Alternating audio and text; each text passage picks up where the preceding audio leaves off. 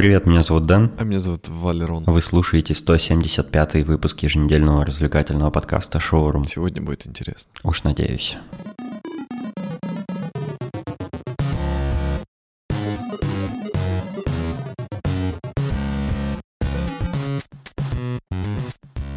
Ну, как ты видишь, потихоньку начинает комплектоваться моя студия в Амстердаме, домашняя. Наконец-то я обзавелся электрическим столом, который хотел, нужного размера, там и цвета, и все такое. И уже не в таких кустарных полевых условиях сижу, как в прошлые разы, когда мы записывались. У меня тут уже подста... это держалка для микрофона есть, э, которую я хотел. Вот, и все уже почти готово. Осталось только вот то кресло, про которое рассказывал, завести. Купить некий дисплей. Я пока еще не знаю.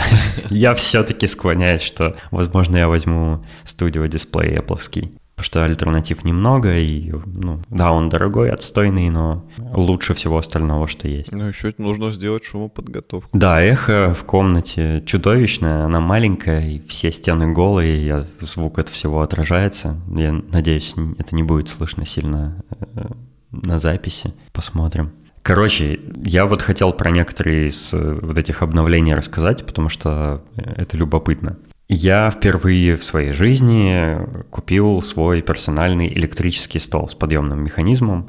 Вот сейчас за ним и сижу. К счастью, оказалось, что у этих столов есть э, разная ширина. Можно выбрать столешницу с шириной на твой выбор.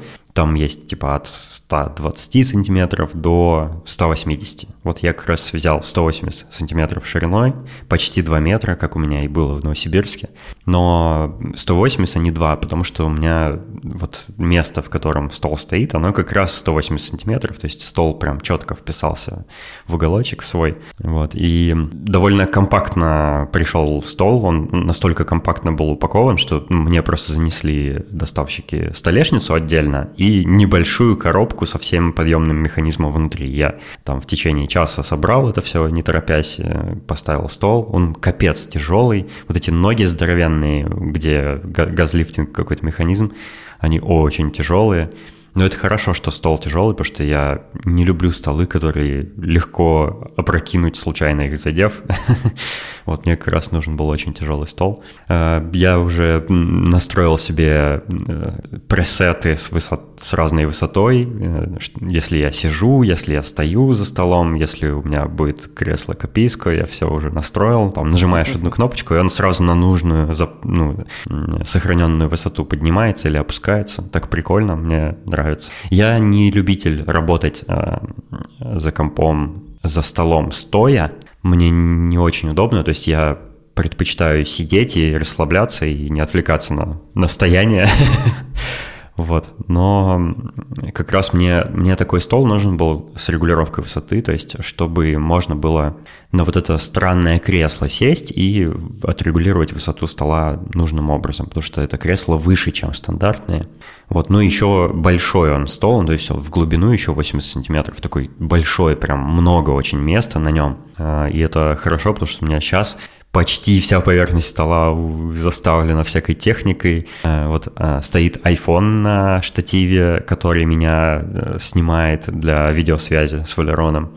Еще один кронштейн для света прикручен, бум-арм для микрофона, тут у меня аудиоинтерфейс, короче, кнопка для мьюта микрофона, ноутбук, клавиатура, мышка, э, все это на коврике большом стоит. То есть куча всяких девайсов. У меня тут еще стаканы, всякие фужеры, бокалы. Короче, я доволен. Кальян. Забыл еще про кальян. Кальяна нет. Блин, упущение, да, я исправлю к следующему я разу. Прям, я прям представляю, еще ковры. Слушай, я придумал, что делать с шумоизоляцией. Развешай ковры на стенах. Надо, Это... надо просто из э, домашней студии сделать чайхану. Да, да, везде ковры, сразу будет э, вообще акустика отличная. Эм, я когда выбирал стол этот электрический, э, оказалось, что этих столов просто как грязи. Их в каждом мебельном магазине продают. Даже Икея уже такой стол продает. Он там, правда, дорогой. Он, кстати, дороже, чем в Икее, дороже стол, чем я купил в другом магазине. Прикинь, ты можешь это, в это поверить? В Икее же обычно все очень дешевое, типа ну, самая дешевая мебель. Кроме Новосибирска, кроме России. Ну, в Новосибирске вообще уже все, все, больше ничего нет.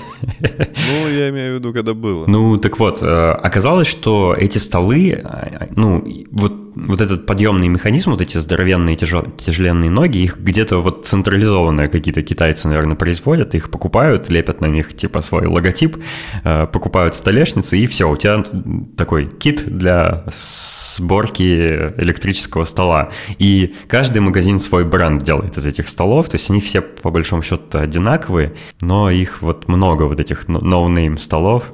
И у меня стол, который называется Multi-Ratio Pro, но это на самом деле любой другой стол, как, как ты его не назови, это тот же самый стол.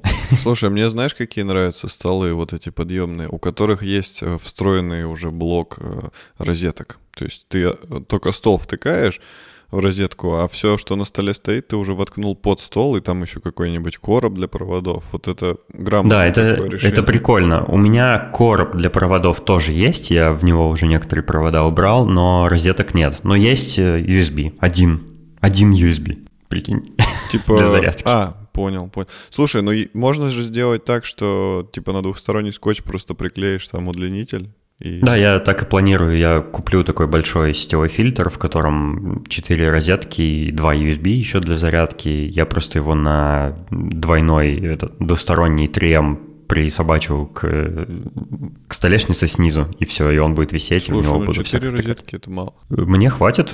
Смотри. У меня много устройств подключены проводами в USB куда-то, то есть у меня не так много девайсов, которые именно розетку требуют. У меня еще в стене две розетки, то есть, mm-hmm. ну, если надо будет. То есть э, в стену я включу стол там и сетевой фильтр, а все остальное в сетевой фильтр уже. Ну, нормально. Короче, я ну, справлюсь. Ладно, Куплю два сетевых фильтра, там будет восемь.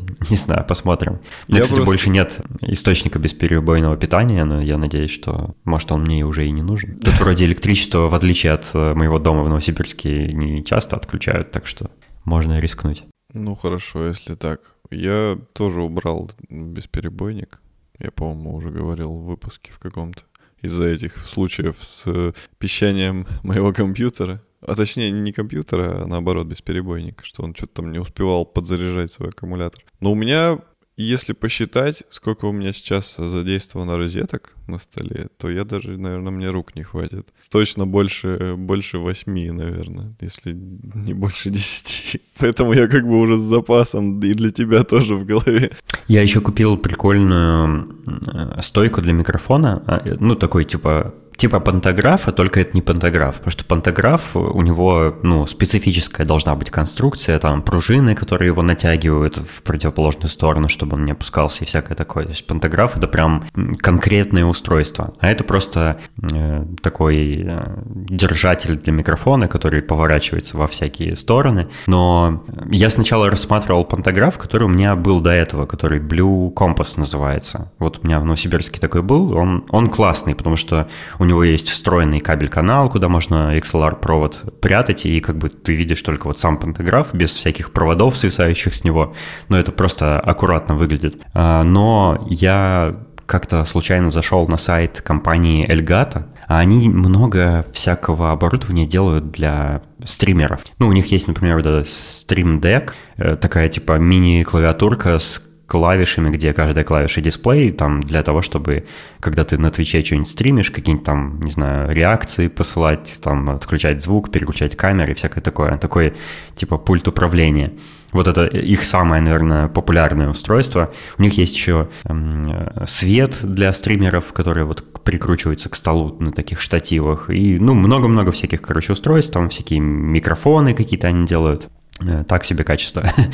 Но я лазил просто по сайту, я даже не, не с какой-то определенной целью зашел к ним, а так позырить, что у них есть. И увидел, что они продают Elgato Wave Arm, э, Wave Mic Arm. Это низкопрофильный, низкопрофильное крепление для микрофона. Оно сделано таким образом, что, он, э, что у него вот, э, вот эта вот такая рука, которая поворачивается во все стороны, она прямо над поверхностью стола ходит. И она низкопрофильная для того, чтобы не загораживать собою э, дисплей, когда ты вот стримишь, и это очень прикольно. То есть ты можешь установить ее под монитором, и когда тебе не нужен микрофон, ты можешь просто его складывать под монитор, и оно там все умещается, ну, теоретически. Это очень клево и выглядит прилично, и тоже есть встроенный кабель-канал, причем там такая полость вот в этих э, частях движущихся. Ну, посмотрите, сходите по ссылке, интересный девайс.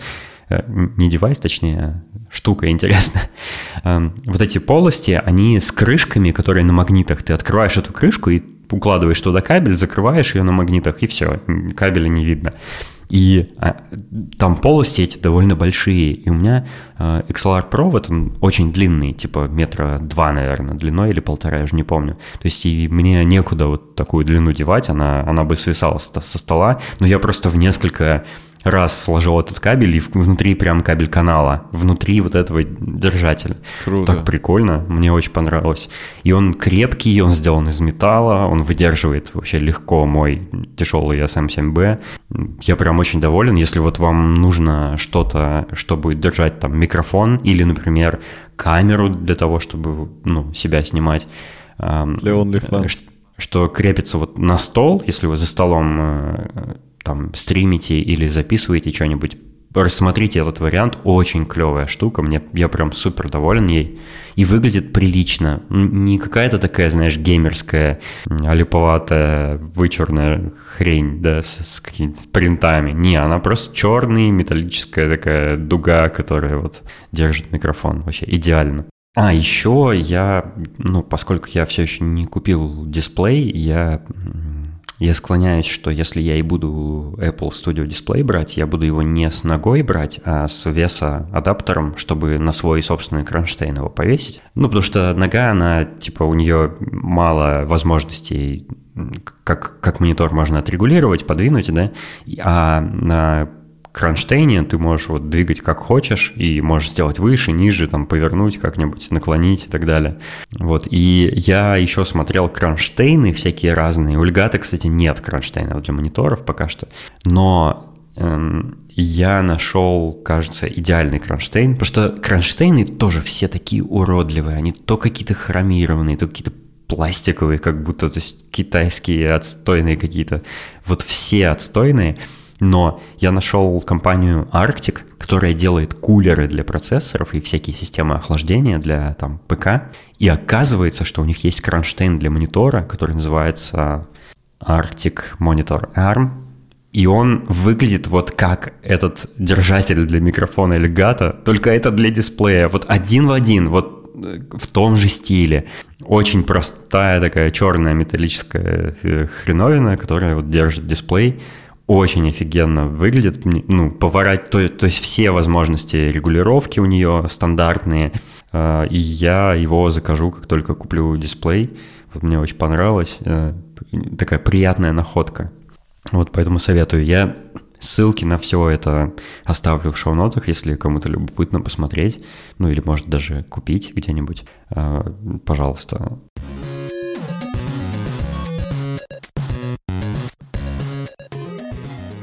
Наша слушательница Света написала тебе вопрос.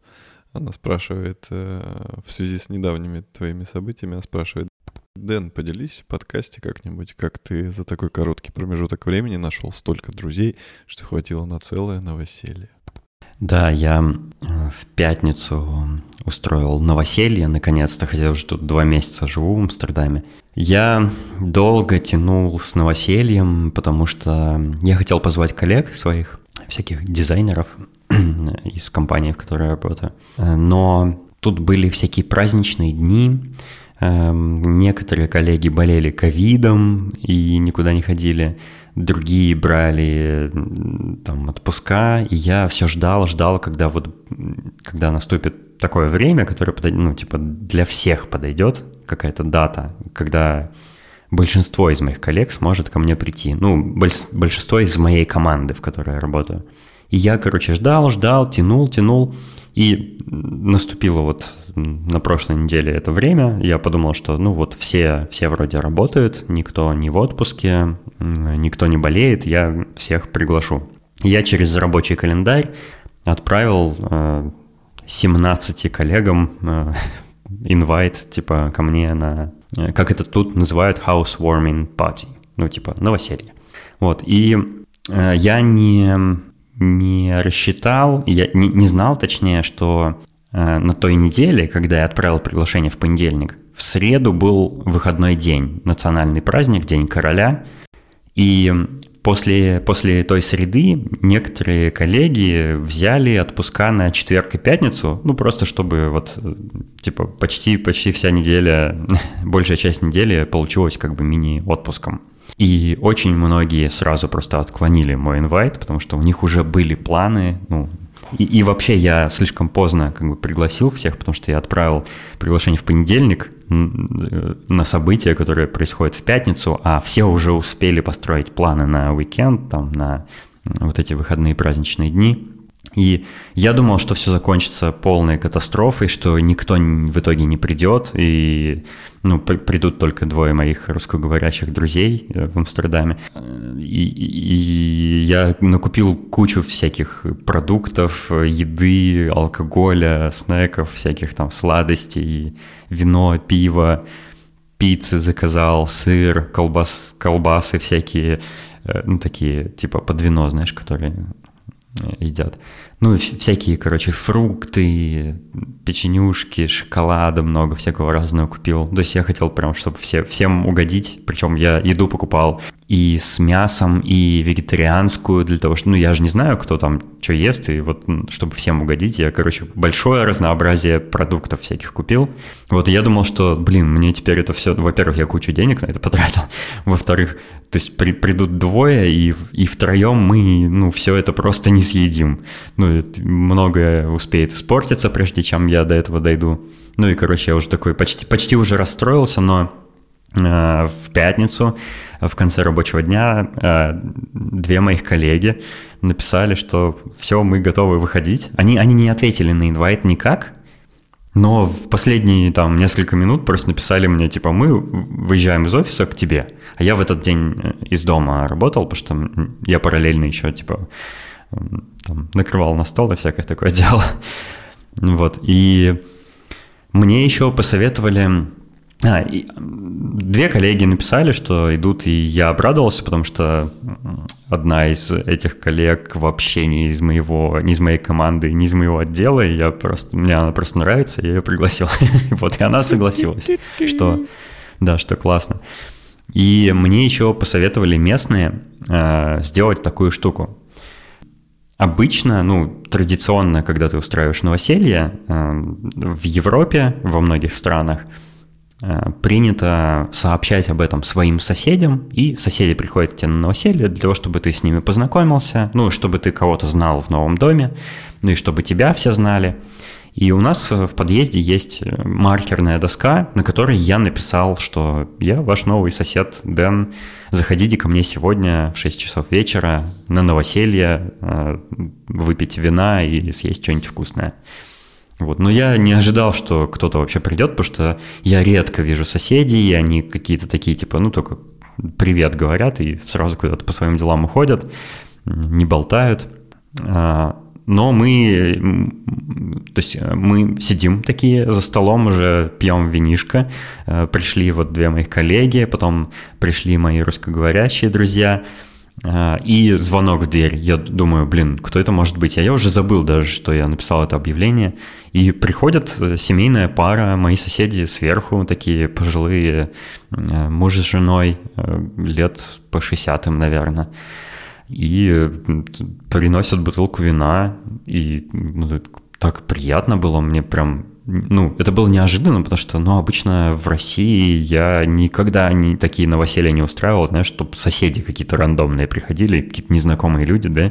У нас как-то, э, не знаю, нет в культуре вот такого, что ты можешь просто незнакомых э, каких-то людей пустить к себе домой. Э, но здесь это вот в норме вещей. Потом э, пришла еще соседка моя чернокожая с первого этажа, потом еще пришел сверху сосед э, с двумя сыновьями взрослыми, но они только поздоровались и ушли, а, а он остался. И, короче, у меня полный дом гостей, куча народ, потом еще один коллега пришел э, неожиданно. Э, и у меня была просто довольно прикольная вечеринка. Я был очень рад, что ну, я ожидал, что все провалится, это будет скучно, будет мало народу там, но на самом деле пришло много народу, и было весело, и, как мне кажется, всем понравилось. Мы на всякие разные темы общались, и э, мне соседи мои сказали, что я первый, кто устроил в этом доме новоселье вообще за всю историю, что было э, приятно. Вот, и им тоже, ну, понравилось, что я так сделал. Ну вот, видишь, а, значит, значит не везде у них там принято. Ну, видимо, да. Ну, то есть вот у нас, я, я рассказывал об этом в нашем чате э, в Телеграме, и наш слушатель Том сказал, что в Германии у них тоже обычно приглашают соседей. Ну, я из, из этого делаю вывод, что это вообще распространенная практика в разных странах, в европейских. А, все соседи принесли как минимум по бутылке вина. У меня в итоге накопилось много-много вина, и в пятницу, в тот день я очень много вина выпил. Да, слиш, слишком много, я бы сказал, потому что Ты на следующий день... глупостей? Не, вроде глупостей не сделал. Э, на следующий день мне тяжело было просыпаться, но вот я сейчас сижу с бокальчиком, пью э, одно из вин, которые у меня остались, розе. Смотри там, не спейся. Слушай, у меня сколько, сколько максимально есть... было количество людей вот в, в пике, пике вечеринки в одном помещении? Сейчас посчитаю. Раз, два, три, четыре, пять, шесть, семь, восемь, девять, десять. Ничего себе, нормально. Ну, неплохо. У меня не то чтобы гигантская квартира, мы все были в гостиной, и как бы, ну, было нормально, короче. Вот, потом Потихоньку соседи начали расходиться, все ушли, остались только мои э, русские друзья, и мы поиграли немножко в VR, в Half-Life Alex, кстати. Yeah. А, они очень впечатлились, им очень понравилось. Эм, они играли по очереди, ну, э, сменяли друг друга периодически, и вот когда один играл, другой сидел на диване, то э, ну, тот, кто на диване сидел, смотрел на экране, как все на, на дисплее да, выглядит этот VR.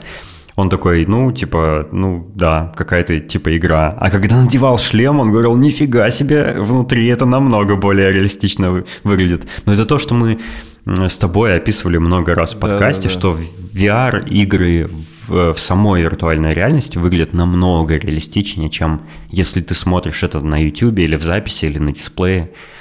Вот это именно, да, это прям факт. Поиграли в Half-Life Alyx, поиграли немножко в Beat Saber. Я впечатлил всех своими навыками. Ну, так, э, в общем, по поели местные национальные пирожные Том Пуса. Это такие пирожные, они Киска из Тома? двух... Они состоят из двух коржей, между которых очень много просто крема. И ты, когда пытаешься откусить это пирожное, оно со всех сторон с боков вылезает. В общем, при... очень вкусное пирожное, и его вот на День короля на улице продавали, и вообще это, типа, считается такое национальное пирожное. И я купил, и это был прикольный знак, потому что, ну, соседи голландские, они заценили, что я, типа, голландскую еду купил. Вот. Короче, новоселье пришло, прошло довольно успешно, на мой взгляд. Хотя не так уж много моих коллег пришло. Ну вот, э, секрет успеха, от, отвечая на вопрос э, Светланы, в том, что я позвал коллег, позвал друзей, которые у меня тут есть, и соседи пришли, которых я через объявление на маркерной доске позвал.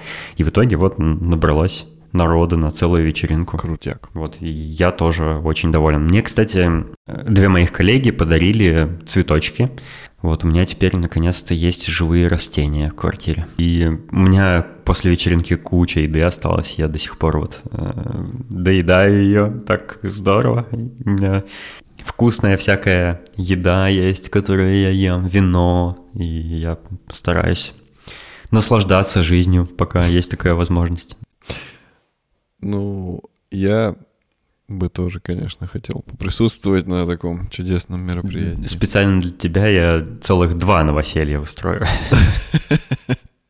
Перееду в другое место специально для того, чтобы строить для тебя новоселье. Нет, двухдневное новоселье. Знаешь, как свадьбы бывают по два дня? Вот у нас будет новоселье на два, на два дня. А ты не жарил э, в своей супер э, грильнице? Нет, на вечеринке не жарил, потому что ну, я много готовой еды всякой заказал, и по большей части э, это были всякие закуски. Там якитори, например, я заказал. Это такие мясные шарики, типа фрикадельки на палочке. Японское блюдо такое в соусе. Пиццы заказывал, сыр, колбаску маленькую такую, очень ароматную, вино, фрукты, инжир, э, сыр, ну, короче, такие закусончики, знаешь, типа под, под бокальчик вина. А общались в основном на английском? Общались на английском, но мои соседи иногда между собой переключались на голландский, пока, пока им, знаешь, ну, на них так не посмотришь, типа, блин, я ничего не понимаю. Энгельс, альфтублифт. И они раз переключаются обратно на английский. Но они, знаешь, уже такие под венцом, такие сидят, им весело. Вот. Но в основном, да, на английском все, все говорят на английском. Это удивительно. Если сравнить с Россией, это просто как, как будто это параллельная вселенная какая-то. Потому что вот там мои соседи, которым по 60 лет, они вообще свободно на английском языке говорят. Все здесь говорят на английском. Это так круто. То есть я могу общаться с кем угодно здесь. И это замечательно. Лайк. Like. Да, согласен.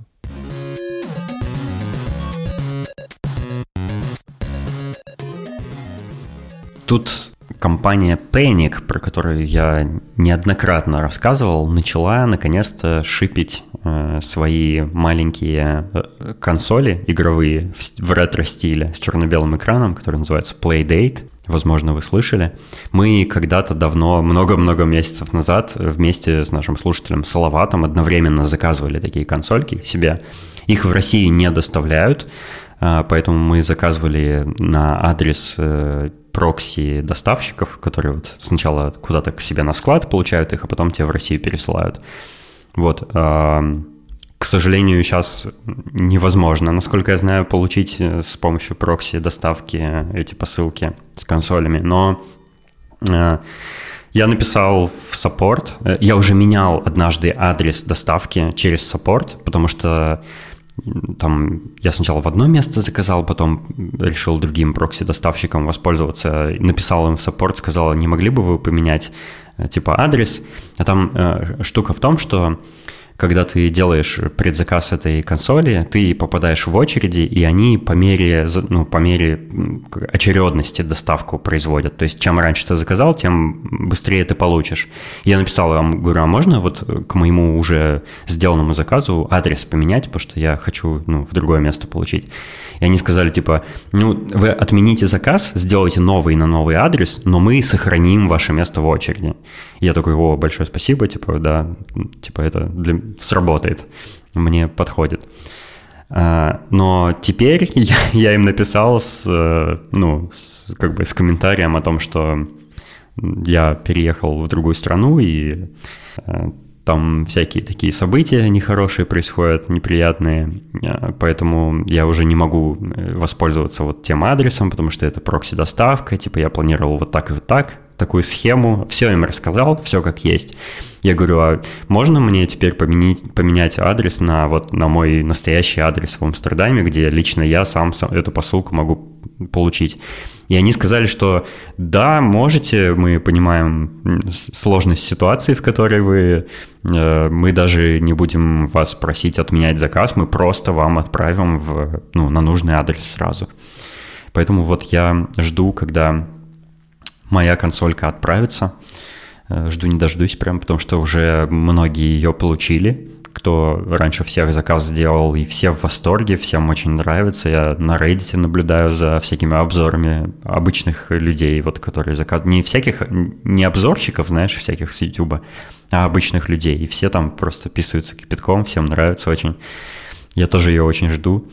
И я, значит, ходил по твиттеру компании Panic, и наткнулся на такой твит, в котором они говорят, что вот э, один из основателей нашей компании по поводу наконец-то релиза этой консоли написал пост в своем блоге, но есть нюанс. Этот пост находится в сети Gopher.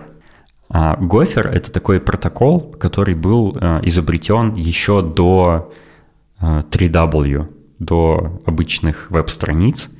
Это, это что-то типа таких текстовых веб-сайтов, на которые обычным браузером даже нельзя зайти. И вот э, основатель этой компании, он до сих пор ведет там свои заметки в такой сети. И меня это так заинтересовало, типа, почему, зачем он это делает, и, ну, как, как это прочитать, как туда попасть. Я начал исследовать и, э, ну, нашел способы, как это прочитать. Есть там, специальные программы, программы, которые умеют заходить на гоферовские сайты. И я э, окольными какими-то путями наткнулся на статью о медленном движении. Есть такое, типа, медленное движение, это такой принцип жизни скорее – Эм, это такой образ жизни, когда ты эм, пытаешься противостоять трендам современного мира. Например, эм, медленное движение выступает против э, культуры массового потребления, против рекомендательных алгоритмов контента. Э, то есть они стараются жить в таком low-tech э, мире для того, чтобы именно ну, не подсаживаться на вот ускоренный темп жизни, когда ты все время в спешке, когда ты пытаешься много всяких дел успеть, и из-за того, что ты все время спешишь, ты не можешь наслаждаться жизнью. А вот медленное движение, оно как раз о, о том, что вот находясь в этой спешке, ты на самом деле не получаешь удовольствия от жизни и пропускаешь очень много важных как бы впечатлений и ощущений и они выступают за то, чтобы э, жить в более медленном темпе. Например, у них есть э, медленное питание, slow food так называемый.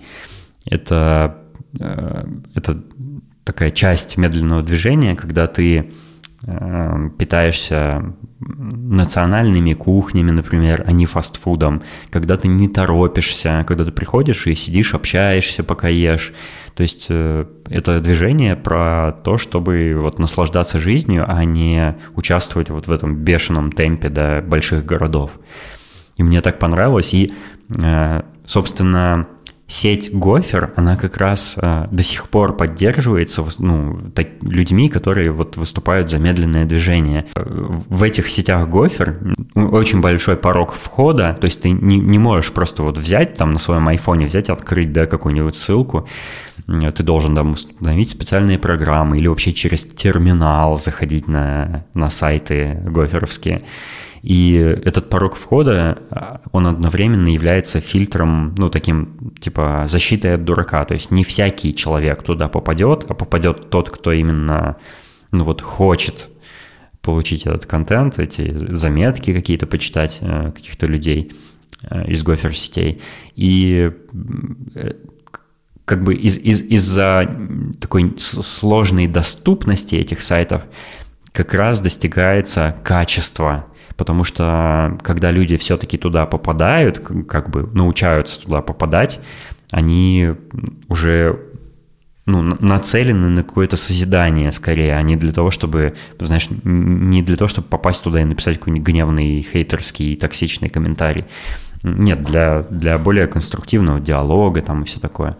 Вот мне это очень понравилось, и я решил рассказать об этом. Я тоже ссылку на медленное движение опубликую в шоу-нотах, потому что э, это вообще интересная тема для исследования, потому что там есть там такие принципы, как медленное искусство, медленный город, медленное образование, медленная мода. Медленная мода — это против, вот, против трендов э, массовости производства, э, против постоянной гонки за новыми предметами одежды. Медленная мода — это скорее про сохранение тех вещей, которые у тебя уже есть в хорошем состоянии, уходе за ними. гамашей. Вот, про, про, это про то, чтобы э, сохранять э, культуру, наследие, мир, который вокруг тебя есть, это про, в том числе про экологию, заботу об окружающем мире, ну и вся, всякое такое. То есть мне очень-очень это близко, и мне это нравится. Прикольно. Никогда бы не узнал без тебя такие вещи. И наши слушатели тоже. Вдруг наши слушатели знают что-нибудь еще такое интересненькое, мы предлагаем вам вступить в наш чат в Телеграме «Собака Шоурум подкаст» и предложить нам какую-нибудь тему для обсуждения или просто рассказать нам в чате о чем-нибудь интересном. Заходите. Да, если вы самый интересный, то тоже можете о себе рассказать, и тогда мы включим вас в нашу непостоянную рубрику про наших необычных слушателей.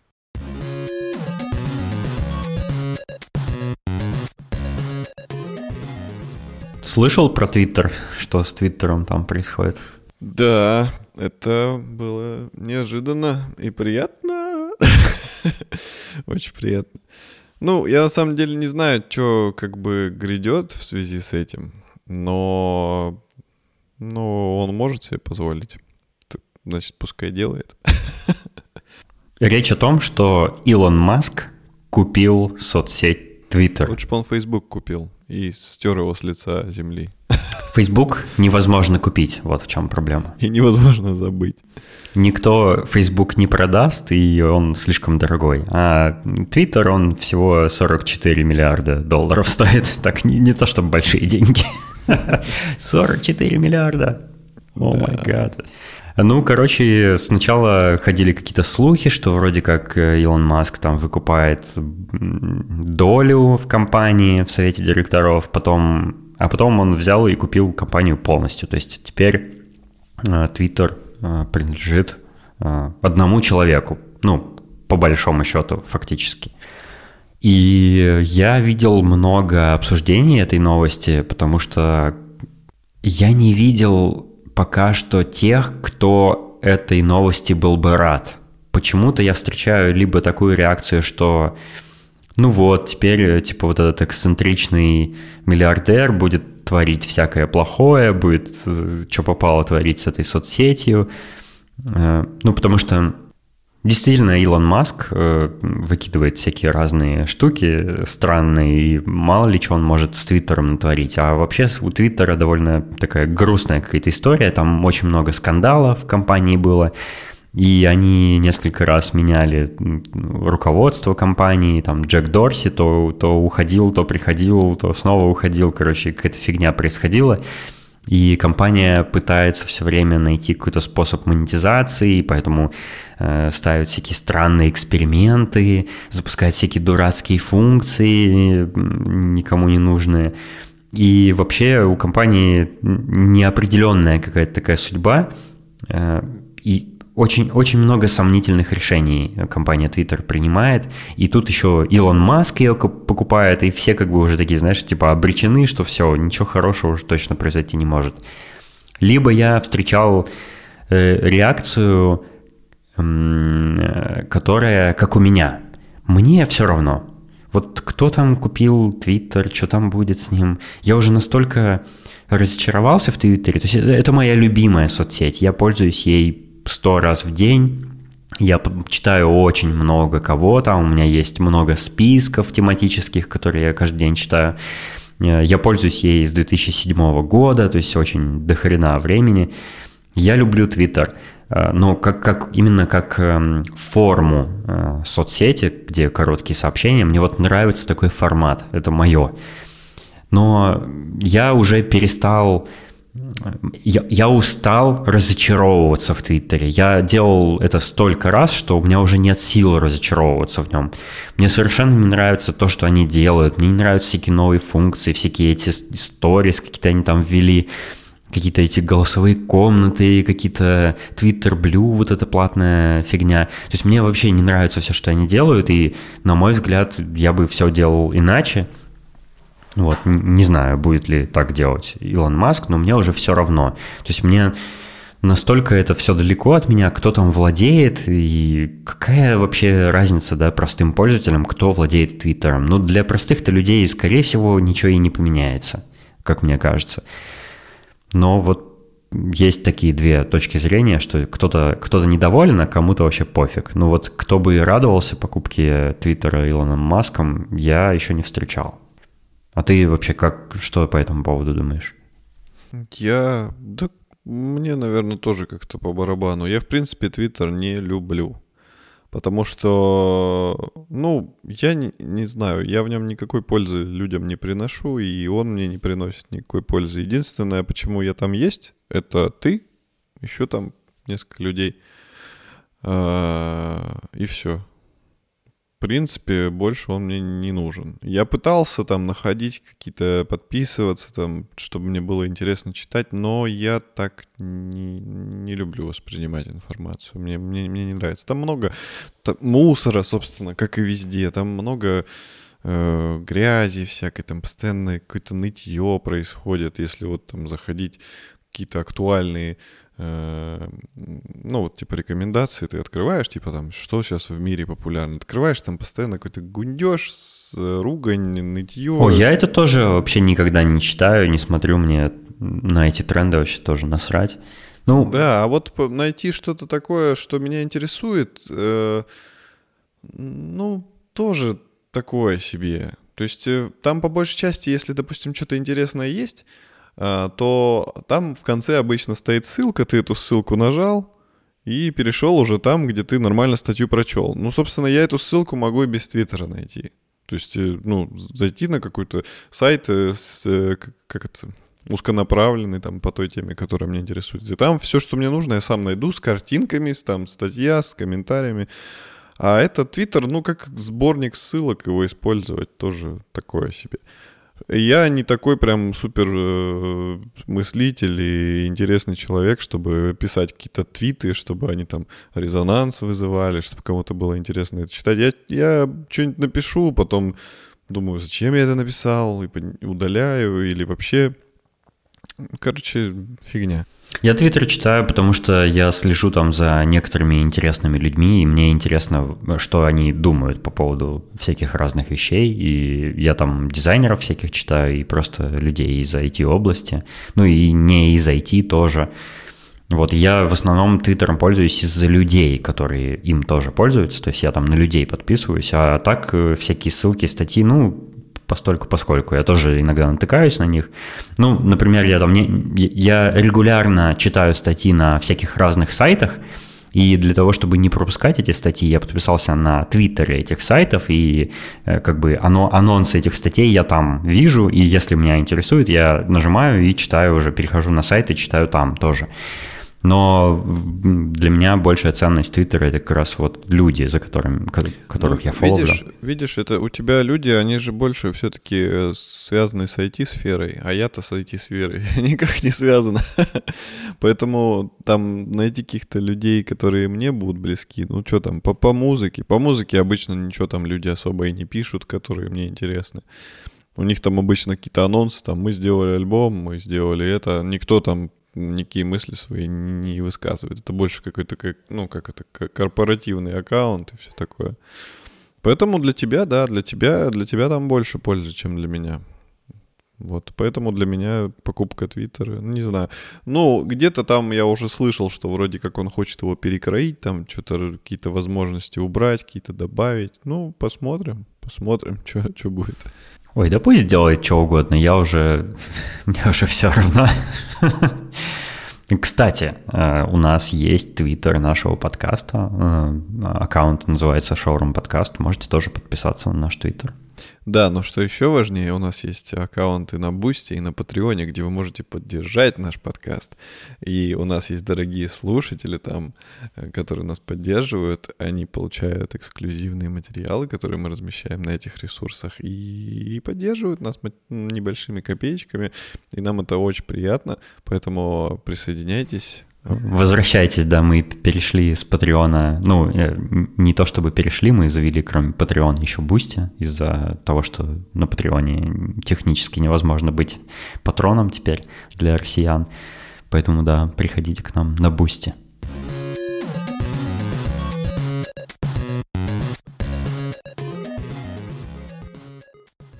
Я тут э, посмотрел новый ролик Маркеса Браунли, который MKBHD. И он э, выпустил ролик, в котором он э, рассуждает на тему смартфонов, типа достигли ли смартфоны пика своего развития. И это интересная тема, потому что э, появляются всякие новые слухи о том, каким будет iPhone 14, И, собственно, про, про этот iPhone Маркес в ролике рассуждает, что новые модели iPhone будут как с текущим процессором, так и с новым процессором. То есть вроде как обычный iPhone 14 будет с тем же процессором, что сейчас, а iPhone 14 Pro будет уже с новым процессором. И вроде как, а зачем вообще тогда делать э, точно такой же по техническим характеристикам iPhone, да, просто там, не знаю, с новым цветом корпуса, там, э, типа, ну, какой смысл такой iPhone покупать? И э, главная мысль как бы заключается в том, что смартфоны уже настолько стали производительными, что Э, ну, у них есть большой запас производительности, который ты не можешь, э, которого ты не можешь достигнуть. И если новый смартфон выйдет с прежним процессором, который все еще будет достаточно мощный, чтобы ты не видел никакого торможения, чтобы все мгновенно открывалось и работало, то зачем, собственно, и делать новый процессор, да, тем более на фоне вот этого кризиса чипов, и всяких проблем э, дистрибьюции этих чипов из азиатских стран. И это интересная тема, потому что э, действительно вот как бы как, дальше смартфоны могут развиваться, если они уже э, ну, гипотетически бесконечно производительны.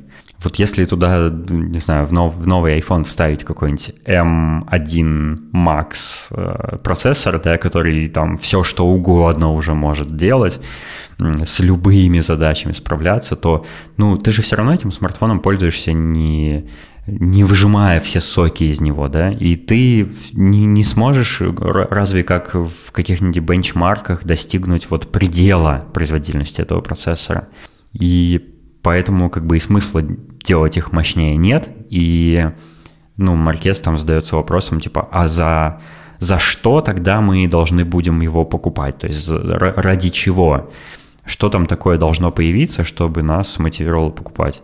Такое ощущение, что смартфоны идут вот к такому как бы плато да, своего развития, когда дальше уже ну, непонятно, что уже туда еще можно добавить, чтобы вот прям мозг взорвало тебе.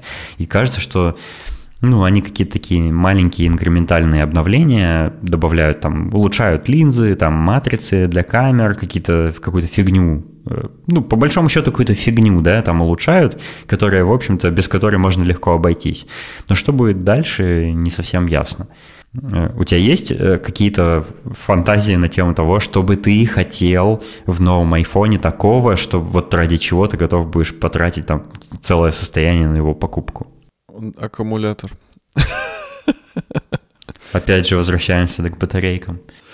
Да, мне кажется, это вообще камень преткновения, потому что, в принципе, ну, это, это то, что может кардинально тебе испортить experience от телефона. То есть, ну, вот ты юзаешь его, все хорошо, быстро, здорово, и что может пойти не так? Может сесть телефон. Все, вот она главная проблема современных телефонов. Они когда-нибудь да садятся. И год от года, к сожалению, имеется тенденция, что аккумулятор, он все-таки становится хуже, он держит заряд меньше. И это грустно. В этом как бы и проблема, мне кажется, современных смартфонов. А вот если рассматривать что-то такое из каких-то плюшек, я бы все-таки хотел наконец-то избавиться от этой верхней ерунды, которая там у нас есть, от брови от этой, чтобы уже все-таки был классный, большой, без всего экран. Будут дырочки, будут такие маленькие дырочки под камерой. Видел? Ну вот, как, как, как всегда, как всегда. То есть Samsung это сделал сразу, а Apple такие, нет, вы, мы вас помучаем бровью подольше, а вы потом такие, о, они наконец-то сделали дырочки в экране и, и побегут с этими пачками денег, лишь бы, лишь бы. Ну, Блин, они, они вот всегда так делают. Э, к Samsung они как-то, ну, добрее в этом плане к людям. То есть они, у них, если есть какая-то наработка, может, у них какой-то между собой договор есть, договоренность, там, что Samsung э, делает что-то для Apple, там, экраны или что ты, по-моему, говорил. Как-то они там связаны между собой. Вот. И, мне, и у них, наверное, на этом фоне есть какой-то там тихий договор за спинами людей, что, типа, Samsung сначала всякие крутые плюхи делает, а Apple потом, там, через какое-то время их выдает э, как какое-то ожидаемое вообще всеми людьми достоинство, и люди бегут просто уже, они уже изнемогали, они такие, господи, еще, еще одно обновление айфона, если они не исправят, то я перехожу на Samsung. И Apple чувствует это и делают это в новом айфоне, и все таки фу, и бегут покупать этот новый iPhone. Вот мне кажется, это так работает. Да, так, был, так было, например, с дисплеем 120 Гц да, в айфоне. Все много лет ждали, ну когда же уже высокая частота там будет. И вот в айфоне 13 наконец-то ее добавили. Да, да, да. И это вроде вот как все... типа повод обновиться. Да, все вот эти э, нюансы. То есть сейчас это будут камеры сквозь экран, потом это будет э, отпечаток пальца, наконец-то они добавят на кнопку блокировки там или под, под стекло, ой, ну под экран, я не знаю, как они это сделают. Потом Короче, самый разрыв вообще, это, ну, это точно, скорее всего, будет, потому что в Европе вроде как уже там на, на законодательном уровне все это двигается очень активно. Они наконец-то сделают там USB-C, и все просто такие... Пуш! О, прям, прям за живое задел. Да, так, ну, э, его ты же слышал, да, что Европа там конкретно наезжает и типа что хочет э, единый вот этот э, разъем для всего на свете. Ну, и вот Apple, это у них главный будет козырь. Когда они уже совсем поймут, что они ничем тебя не могут удивить, прям вот уже ничем, они такие, все, делаем USB-C. И все такие, о, как круто. Apple недавно опубликовал свою квартальную отчетность очередную и показал, в каких э, сегментах у них там рост прибыли и все такое. И ты знаешь, у них все прекрасно с айфонами. Они их продают все больше и больше с каждым годом.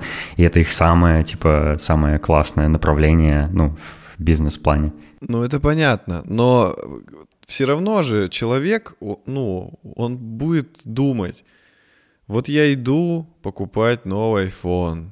И вот он его покупает и такой, м-м, там новый серо-буро-малиновый цвет. М-м. Но он понаслаждается этим, типа чуть-чуть, а потом он забудет даже, что он обновился.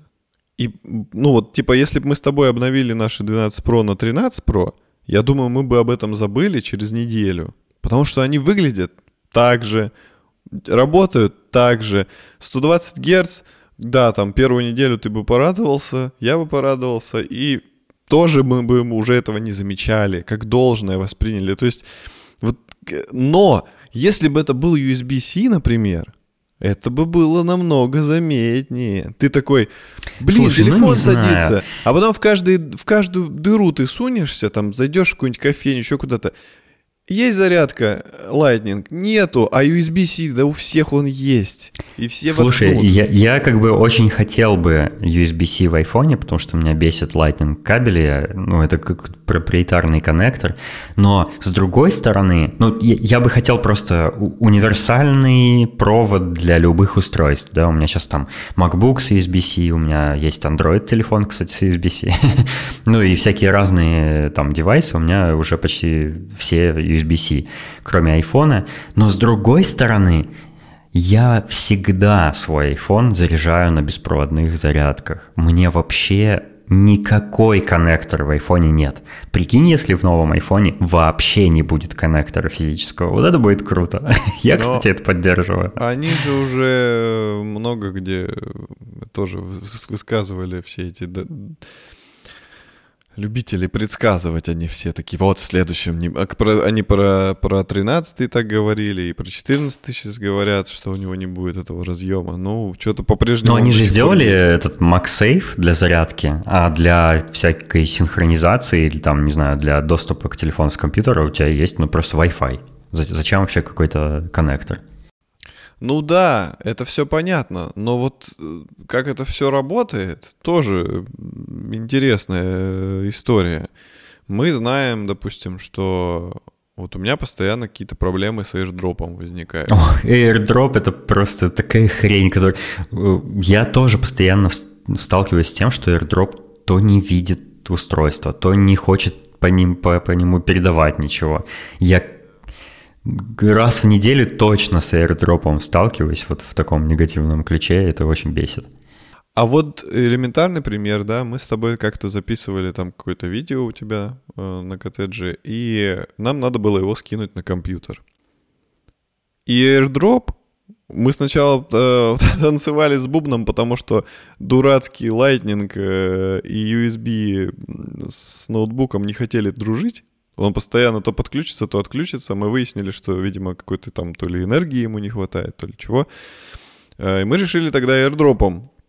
И с airdropом тоже началась такая неделя. А потом это было супер медленно и все такое. Если бы это был USB кабель, ты берешь этот свой 20-гигаговый, гигаговый, 20-секундный ролик, ты хоба и по кабелю его нормально, без всяких танцев с бубнами скопировал. Он точно скопировался, не надо ждать, пока там Меркурий да, в, в том, что... встанет. Проблема в том, что эти 20-секундные ролики на айфонах теперь весят там десятки гигабайтов из-за того, что они там в 4К, 120 FPS, всякое такое, это ужас. А они же позиционируют, типа, вау, про iPhone, вы можете снимать фильмы на свой iPhone. Ну, снял я фильм на свой iPhone, и мне его надо скинуть в редактор на компьютере, на своем маке. И чё, я сижу его через AirDrop, эти 500 гигабайт копирую, что ли? Они угорают? Это сколько лет я должен ждать, пока он скопируется? Поэтому ну, такие вещи, как бы, вы, ну, вы нам одно говорите, а почему мы должны мучиться вот с этим? Ну, какой airdrop? Какой airdrop? У меня видео весит 400 гигабайт, я как его скидывать должен? Через airdrop. У меня уровень ярости поднялся.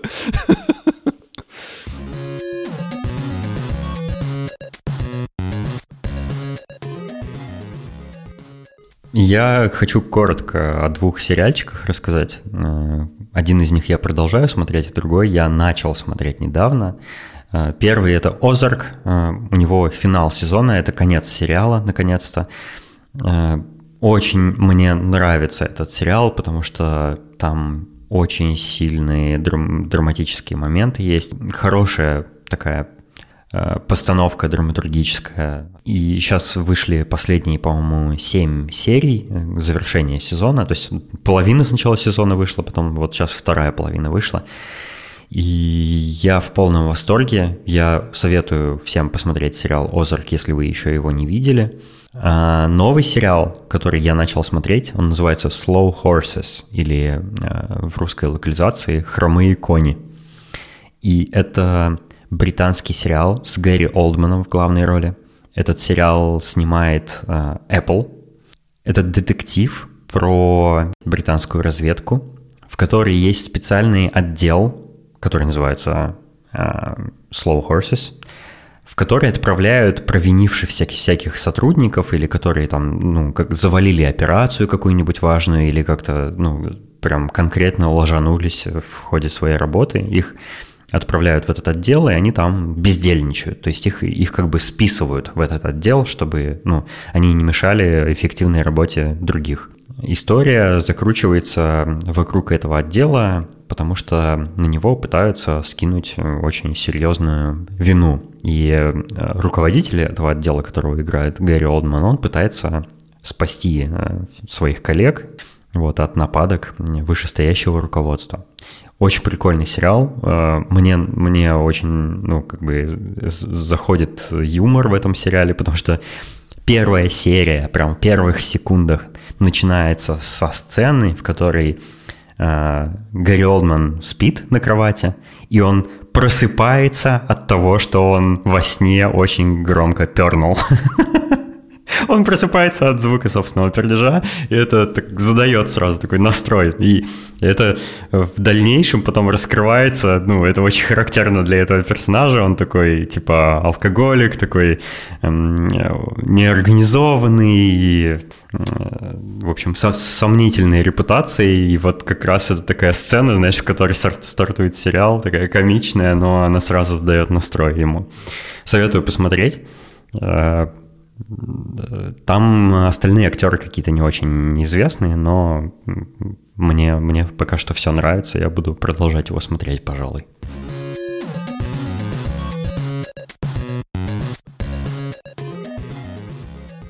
Возможно, в следующем выпуске у нас появится гость, поэтому будьте в курсе, следите за нами в Твиттере, в нашем чате в Телеграме, подписывайтесь там, где возможно на нас – слушайте наш подкаст э, на YouTube или через VPN на любых подкаст-сервисах, кроме Яндекс Музыки. Яндекс Музыка перестала обновляться, к сожалению. Вот рассказывайте своим друзьям, как нас слушать, пожалуйста.